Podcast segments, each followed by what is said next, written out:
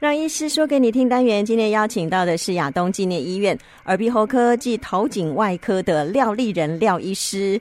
廖医师您好，呃，主持人好，各位听众大家好，大家晚安。今天廖医师要跟大家来谈的哦，这个主题叫做甲状腺结节哦，我相信很多朋友对这个名词不太陌生，因为呢，也许不知道，但是有时候做身体健康检查哦，就会听到说哦。原来我有甲状腺结节哦，会很紧张。但听说好像蛮呃大呃，应该说有大概三分之一左右的呃，这个台湾的呃好多人都有所谓的甲状腺结节问题，是这样吗？嗯，对。哦，比例这么高哦。嗯，就是基本上看我们用什么方法去检查。嗯，那我是我们一般人用手去摸，大概嗯理论上是二十个会有一个。哦。就是说更精密的超音波。的影像去做检查，那大概就三分之一到二分之一人会看出来说有异常的、嗯、的地方，那个地方我们称为就称为甲状腺结节。那结节到底是什么东西？我要知道甲状腺，我们应该先知道说什么是甲状腺。嗯，那甲状腺就是位于我们身体的中间中骨上嘛，啊，气管两边，它形状看起来像一展开的蝴蝶的一个一个器官。嗯，它大小大概像大概五公分。厚度在一公分左右，嗯，好，它是跟我们的新陈代谢有关系，会分泌我们所谓的甲状腺荷尔蒙，嗯，啊，它分泌这个主要就是它所谓所谓的滤泡细胞啦，嗯，那如果说我们甲状腺里面哈，如果这个正常的组织里面出现异常的呃构造的地方，就称为结节，嗯，就是说不正常的地方就称就统称为结节这样。哦，哎，那为什么会变成这样？它这它是什么原因造成的呢？哦，那就是说，呃，为什么我们会有甲状腺结节这种异常的地方？嗯，那它有几几个主要的原因啊。第一个主最主要是我们常通常会讲说啊，这个体质的关系，嗯、就是有家家里面有人家属有这种甲状腺结节，嗯，啊，他通常他得到这种甲状腺结结节的机会就会比较高，嗯嗯，因可能会有相对的影响，嗯。第二个就是说，可能跟性别有关系哦，这样比较会有哈，那这一定跟所谓荷尔蒙也有关系了，嗯，会影响，比较容易产生这个甲状腺结节。嗯，第二个可能跟我们的饮食也有关系。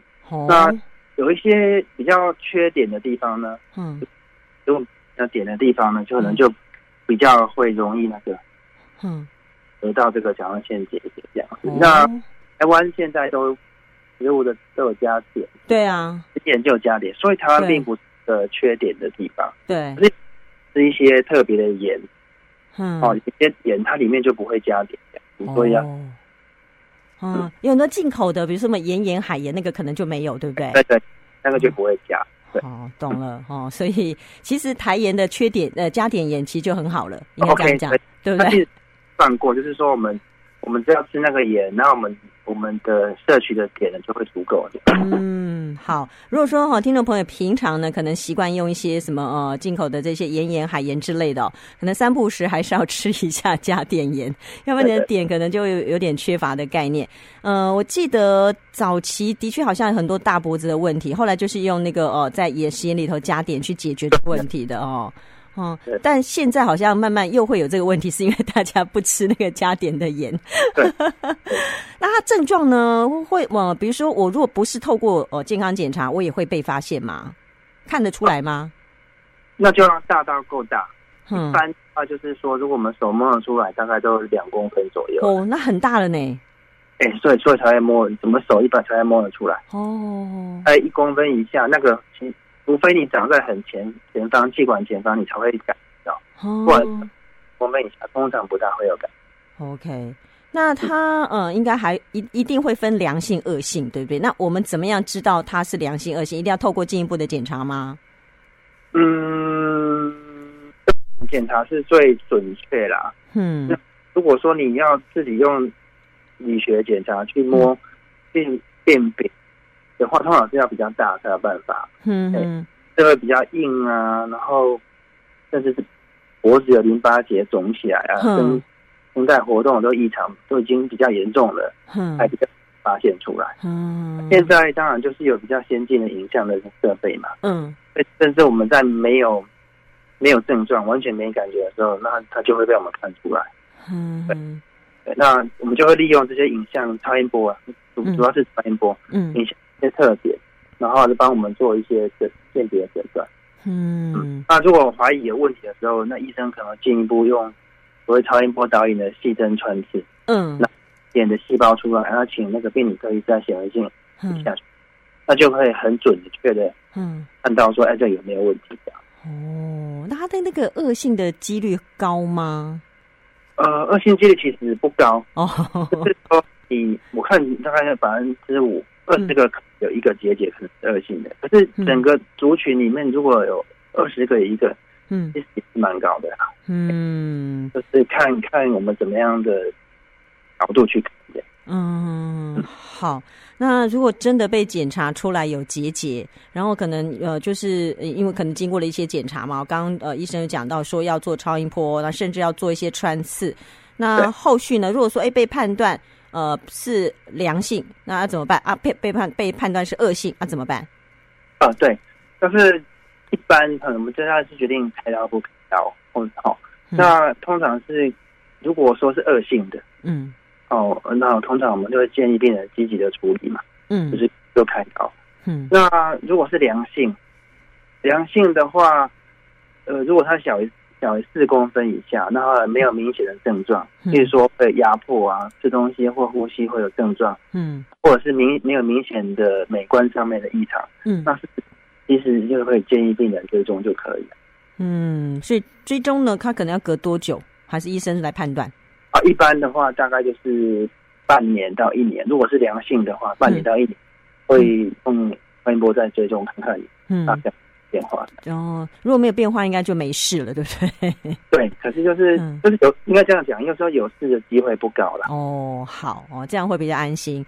但万一真的就是那个呃比例很少的恶性，刚呃廖医师有讲到要开刀的问题，那这个开刀哦，讲到开刀大家就很紧张，是不是？跟我们稍微解释一下，他要用怎么样的方式？是真的要把它割开吗？还是有什么样的微创手术之类的？哦，对。是现在手术其实有很多种方式，第一个就是说开的范围嘛，嗯，或是很比较早期的、比较小的，那其实就只要拿一边，因为我们讲它有两边，嗯，就拿一边其实就够了，嗯，那到比较严重有淋巴腺转移嘛，就整个两边的的甲状腺都要拿掉，甚至要做颈部淋巴腺扩张，嗯，好，那如果是比较小的甲状腺癌。那现在有一些比较像微创，像你讲的微创的方式，只用内视镜，哦进去做手术，甚至用所谓的达文西做手术。嗯，对啊，如果真的是比较大，甚至有转移，通常我们还是会用传统的，啊做一个比较大的扩清手术。